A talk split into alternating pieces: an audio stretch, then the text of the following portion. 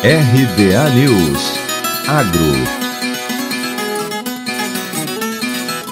Disparada dos gastos com insumos alimentares, mão de obra, manutenção e transporte são os principais responsáveis pelo custo de produção elevado dos suinocultores. Se, por um lado, os altos preços dos grãos animam os agricultores, por outro, trazem preocupação aos pecuaristas.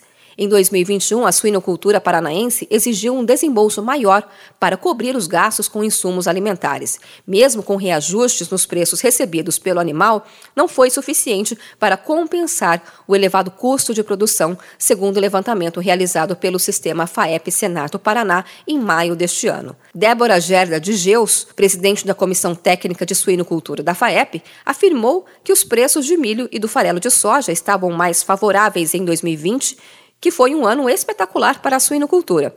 Quando se analisa 2021, é observado que houve um reajuste no preço recebido pelo suíno em alguns modelos de produção e regiões. Mas, para Débora, o preço do milho e do farelo de soja não compensaram, pois tiveram um aumento de mais de 50%.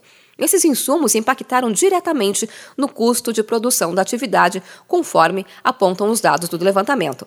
Na composição dos custos variáveis, a alimentação é o principal investimento da suinocultura. No sudoeste do Paraná, por exemplo, os gastos com insumos alimentares representam mais de 60% na maioria das modalidades analisadas. Na avaliação da presidente da CT de Suinocultura, o poder de consumo do brasileiro não acompanhou o aumento dos preços da carne. Dados da Associação Brasileira dos Criadores de Suíno, a BCS, apontam que de 2015 para 2020 o consumo per capita anual da proteína suína cresceu apenas 2,4 quilos, de 14,4 para 16,8. Para presidente da Comissão Técnica de Suinocultura da FAEP, esse é um número baixo, principalmente porque a atividade ainda depende muito do consumo interno. Quando comparado à evolução do preço do suíno com o salário salário mínimo, é possível ver um descompasso.